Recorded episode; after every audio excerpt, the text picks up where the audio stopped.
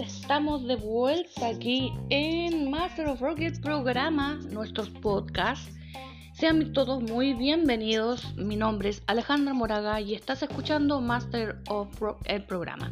Nos puedes escuchar a través de Apple Music y también Spotify.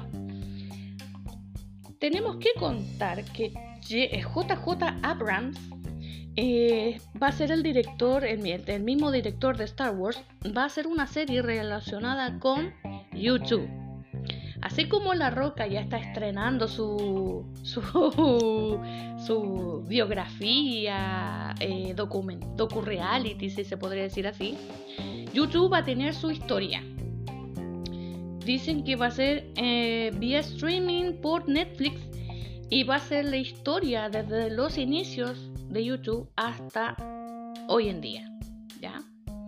Es bastante interesante porque la historia de YouTube no fue al azar, no es una cosilla así como juntémonos y toquemos, no, no, no, no fue tan así. Bueno, ya pasando a otro nivel, otra, otro giro de, de YouTube, vamos a ir a un metal, un metal ya, un metal industrial Vamos a ir con Tim Liederman. Tim Liederman, hay que decirlo, yo realmente me saco el sombrero. Muchos dicen, no, el tipo es agresivo, el tipo, eh, pero nacionalista alemán, nada más no poder. Eh, muchos lo tachan de nazista, de neonazi. No es así, ¿ya? No es tan así la cosa. Él ama Alemania como cualquier persona que ama su país, ¿ok? Eh, él además escribe. Tiene, si mal no me equivoco, tiene dos libros de poemas que son buenísimos. Yo leí por lo menos la página de uno de sus libros, More More parece que se llama, eh, pero no me, no me, acuerdo muy bien. Mes, mes, ahora me acordé. De, de, ese libro leí un poema buenísimo. Hay que tener, yo lo he dicho varias veces, hay que tener un sentido bastante hay que estar preparado para poder leer los poemas de Till Liederman. Pero esta vez no, me saco el sombrero con él porque él, con su dinero, ayudó a una familia ucraniana varada en Berlín. Él no lo dudó dos veces, por esas cosas de la vida estaba por ahí, dijo están en problemas, yo los ayudo. Sacó dinero, y los llevó a un lugar para que estuvieran bien por varios meses. Varios meses. Y desembolsilló un costo no menor para que esta familia estuviera feliz.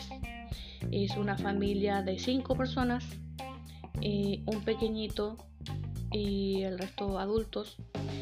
Y se agradece, se agradece cuando un artista haciendo sobre todo rockero, porque siempre nos tachan de que somos sin sentimientos, somos fríos, somos que estamos en contra de todo, que odiamos todo. No es así. Esto les tapa la boca a muchos, a muchos. Sobre todo al ambiente. Me van a disculpar, pero siempre he tenido esta, este, este, esta rabia con este tipo de grupo de los reggaetoneros se jactan tanto de que la población y que somos de, somos de la pobre y todo eso, pero cuando llega el momento de ayudar, no ayudan nunca. De aquí están viendo un hombre que hace un rock pero buenísimo, metal industrial, ayudó por varios meses a una familia ucraniana. Ojalá uno de estos amiguitos hicieran eso. Pero bueno, sabemos que no lo van a hacer nunca. También Dave Mustaine dijo cuál... ¿Cuánto puesto que no tienen idea cuál es el álbum favorito del señor Mustaine? tan, tan, tan, tan. ¿Cuál será el álbum favorito de Dave Mustaine? Damos tiempo, piénsenlo bien el primer disco que hicieron, obvio, sí, el primer disco que hicieron. ¿Por qué? Porque le tomó mucho cariño, tiene una historia el primer álbum de, de Megadeth, que es Killing's Business, I, o sea, Killing is my business and business is good, ¿ya? porque lo hicieron, eh, eh, tenían, les pasaron el dinero para que lo hicieran en, un, en un estudio espectacular, lo hicieran súper bien. Pero como eran tan chiquillos, eran tan pequeños, adolescentes, loquillos, se tomaron y se drogaron toda la plata. Hicieron, se fueron a la casa de Dave Mustaine en el garage y realizaron la grabación a la forma muy, pero muy artesanal. De hecho, si ustedes se ponen a escuchar en Apple Music o Spotify, van a escuchar como dos o tres canciones que están grabadas de una forma pero horrible, que dicen de dónde se hicieron esta grabación, fue en una cochera, en un garage. Ahí lo hicieron. Hicieron una grabación de la forma más artesanal posible. Una grabadora, un micrófono y eso fue todo. Entonces, desde ese entonces se convirtió el álbum favorito de nuestro querido amigo Dave Mustaine que el cáncer lo sigue tratando, tiene que verse cada tres meses, realizarse exámenes para ver cómo evoluciona este nefasto cáncer que esperamos que haya quedado ahí estancado y no siga avanzando. Porque en lo personal perder a Mustaine para mí sería una pena horrible. Ya más de Lemmy Kilmister que aún lo sigo llorando y me tomo su whiskycito gracias a él. Hay que decirlo. También The Killers, ya chiquillos The Killers, confirmaron una edición especial de Pressure Machine y una filmación y un, y un film de sesión en vivo. Esto sí me, me parece simpático. Ese es como lo que hizo Metallica en Las Vegas hizo una, eh, una grabación cortísima para mostrar en qué lo que estaban. The Killers quiere mostrar parte de este Pressure Machine, que es como la reedición, y ser algo bonito, ser una cosa linda, preciosa, bueno, como ellos lo saben hacer, que The Killers no es menor, hacen eh, presentaciones muy lindas y espectaculares, a mí me encantan porque son como como muy caballeritos. A pesar de que el rock que tienen es buenísimo, pero muy caballeritos. muy elegantes, exactamente, muy elegantes. Muse presenta el álbum Will of the People. ¿Se acuerdan que hace un rato estuvimos hablando de Comprehensions? Eh, que está en Spotify y en Apple Music, lo volvimos a decir de nuevo. Sí, porque son nuestros auspiciadores, pues son nuestros amigos quienes nos prestan este servicio de podcast. Así que los invitamos a que escuchen Complaints, ¿ya? También tenemos que decir que el señor Jim Simon le dio pataleta. Una vez más. ¿Por qué le dio pataleta? porque no entró en el listado de la música o soundtrack de Batman. La última de Batman. Entonces, como no entró Kiss, el señor Gene Simmons era obvio que iba a ser su descargo y se descargó, dijo que la película era mala, que la banda sonora era horrible, que porque sale gente que no está como él, que, que Kiss es lo más grande y todo lo demás. Siempre es lo mismo. Bueno, como nosotros no somos los únicos que le tenemos mal a la gente que hace reggaetón, eh, Cardi B habló en contra de My Chemical Romance a través de Twitter y la banda no se quedó callada y le respondió. No vamos a replicar lo que le dijo, pero eh, ustedes se imaginarán lo que han dicho. Es que, a, ver, hay que poner las cosas en contexto. Estos grupos, grupos rockeros, se concentran para hacer las canciones. El grupo hace las canciones no solamente el vocalista, sino que a veces también es el guitarrista, el bajista, el baterista, el tecladista, hacen las canciones. Y esta gente del reggaetón, ¿quién se la hace? Juanito Pérez, Perico Los Palotes, tanto, tanto, tanto. Son como aproximadamente entre 10 o 7 personas. Y la canta una sola persona. Entonces eh, hay eh, años luz en comparación con nosotros, hay que decirlo. El ambiente rockero gana por paliza. Em, la otra vez también tuvimos una, una conversación ah, en temporadas pasadas, ¿se acuerdan? Que nos decían que nosotros cantábamos al demonio, que invocábamos al demonio y ellos no. Bueno, ahí ya después sigan buscando, pueden, pueden escucharnos nuestras temporadas anteriores, pueden, si usted recién se está integrando a este mundo llamado Master of Rock, el programa, lo invitamos a que escuchen también las temporadas anteriores. Tenemos tres temporadas, esta es la tercera y vamos con todo, así que bienvenidos, de quienes son la primera vez que nos escuchan. Antiguamente, a ver, el primer podcast eh, salía desde Yayay, quinta región Chile.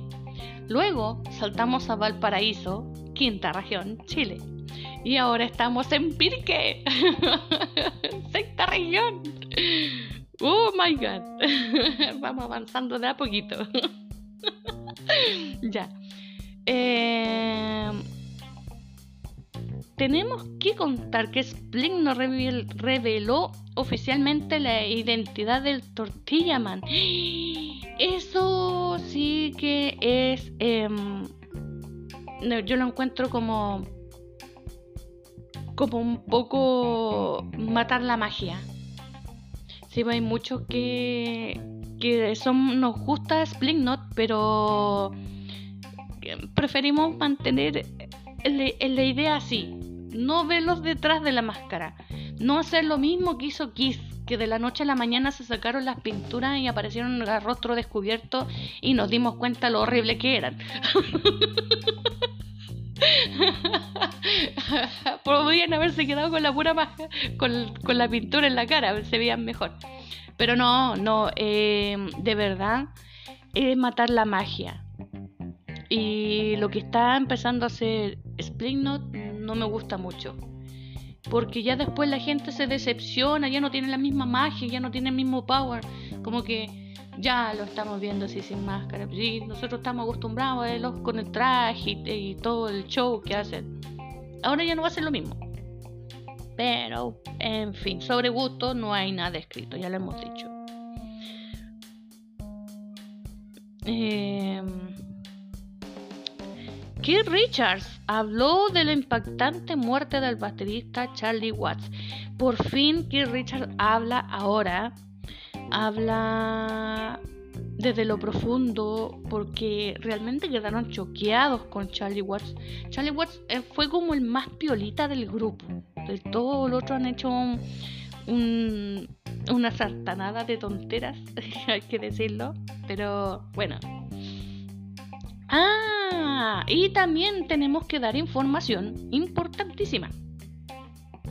Nos invitaron para dar información sobre el Loader Than Live, perdón, 2022. sí, suele pasar. Eh, fue, un, lapsus. El Loader Than Live 2022. Porque este año estará Red Hot Chili Peppers, Slipknot, Kiss, Nine Inch Nails, que van a encabezar el festival. ¿ya? Así que estamos invitados para saber toda la información sobre este gran festival que no es menor. Es un festival solamente de rock. ¿ya? Muchos dicen y qué hace Red Hot Chili Peppers. Red Hot Chili Peppers, les guste a que no le guste, es rock. Igual que YouTube. YouTube muchos dicen, oye, pero si esa cuestión es pop. No, es rock. ¿ya? Así que hay que, hay que aclarar las cosas.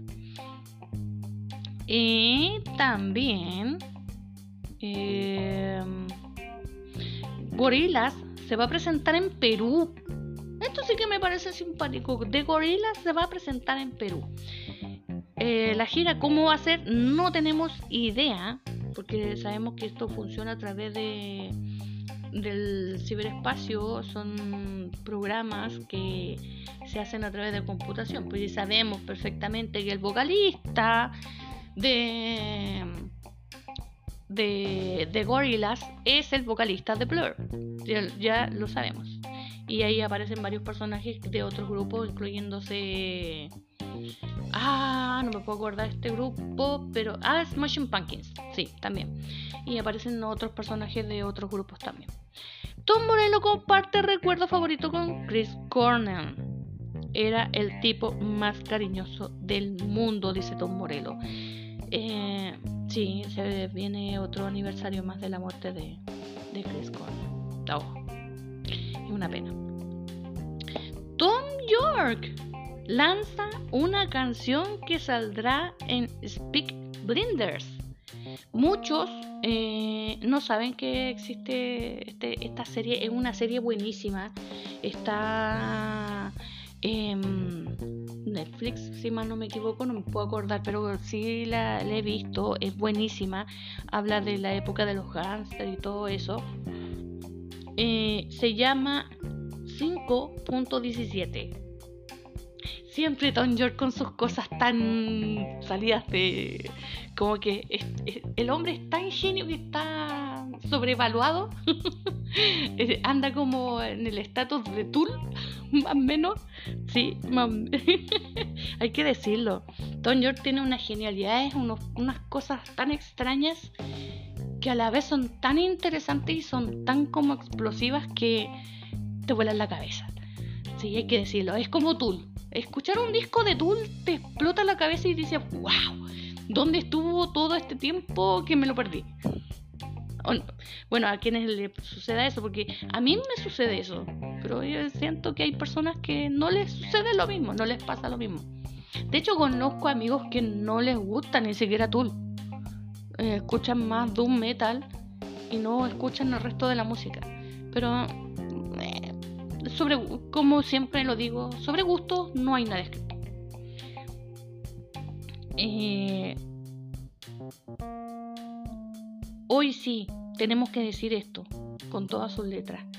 Con la nueva película de Batman, eh, Something in a Way, in the Way que diga, elevó su precio y lo triplicó.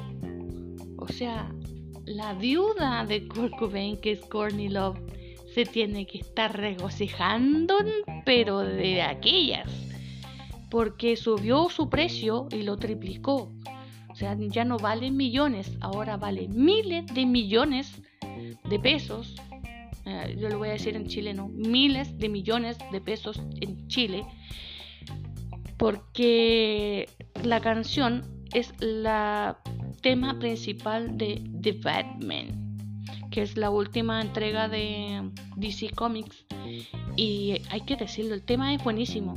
Tiene, eh, está como un poco más ralentizado, está como más lentito, pero tiene el mismo, la misma explosión y la misma, el mismo carisma que tenía cuando este Kurt Cobain estaba vivo, hay que decirlo, con todas sus letras sin puntos ni comas, así, letra a letra. Muy buenísimo. Y Dean Snyder, hay que decirlo, está sumamente enojado. Hace muy poco tenía que hacer un concierto en Rusia y decidió no realizar este concierto en protesta por lo que está sucediendo con Ucrania.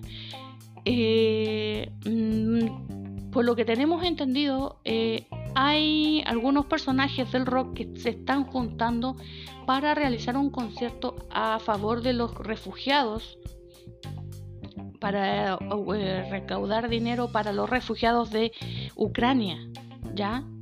Así que vamos a estar ahí atentos, vamos a seguir buscando por el ciberespacio, que son informaciones que son ultramente secretas.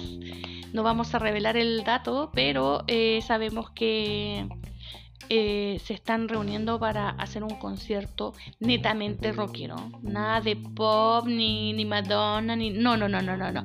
Esto no es We Are the World. No, no, no, no. no. Eh, esto es eh, a favor de Ucrania y serían grupos rockeros. Rockeros, nótese. Rockeros. Así que eso sería buenísimo, sería algo muy interesante. Eh, por último vamos a cerrar con esta noticia. Corey Taylor habla, sobre los artistas que callan y no dicen lo que realmente piensan. Eh, me parece a mí perfecto, pero eh, Corey Taylor ahí está como fallando un poco la lealtad, porque la lealtad del rockero siempre ha sido decir lo que piensa. Siempre ha sido así. Ha sido hasta con, con los que a mí, de hecho, en lo personal no me gustan mucho, como Gene Simmons, pero él dice lo que piensa. Y eso yo lo encuentro loable. Eh, Corey Taylor dice lo que piensa. Digo, siempre lo dijo. Siempre dijo su verdad. Siempre lo dijo a los cuatro vientos. A mí Jane Simmons me cae como pata en la guata. Siempre lo dijo. Digo, yo amo el rock, pero yo creo que ese tipo no sé qué está haciendo en el rock. Pero lo dijo. Eh, James Hinfield en un documental dice que eh, su adicción al alcohol está basado por y no lo nombra pero no tenía para qué nombrarlo si en el documental completo se nota que el señor Lars Ulrich es quien está metido detrás de toda la adicción de Hinfield. Pero se habla y se dijo, siempre se va adelante, siempre, siempre se dijo lo que se piensa, siempre ha sido igual. Entonces lo que dice Corey Taylor como que no, no, no, no, no pega ni junta, como diría mi abuelita. Eh, tenemos, eso sí, vamos a cerrar, vamos a cerrar con esto último, que es una noticia bastante importante. La, el disco de Megadeth, el último, que obviamente no va a estar el señor, el, señor aquel, no lo vamos a nombrar, ya no está. Eh, se convirtió en finado, como dirían por ahí. Lo sacaron del grupo. Eh, the Stick, The Thing and the Jet saldrá el 8 de julio del presente año. Va a salir el, el 8, bueno, repito, el 8 de julio del presente año saldrá el disco a la venta. Es el, el, álbum número 16 de la banda y hay que estar atentos porque Mustaine siempre sorprende con algo nuevo. Así que hay que estar muy atentos a ello. Ya chicos, ya nos estamos despidiendo de nuestro podcast. Escúchenos si quieren saber más de nuestra historia como programa. Pueden ver las temporadas anteriores y escucharnos y todo eso y darle me gusta, una cliqueada y todo eso. Pueden compartir con sus amigos. De hecho, lo puedes escuchar en el metro, lo puedes escuchar en el auto, tu bicicleta, a donde sea y a donde vayas, te acompañaremos. Esto es Master of Rock, el programa. Mi nombre es Alejandra Moraga y bienvenidos a esto, el mundo de los podcasts. Rockeros. Yeah. chao chicos, hasta la próxima. Chau chau.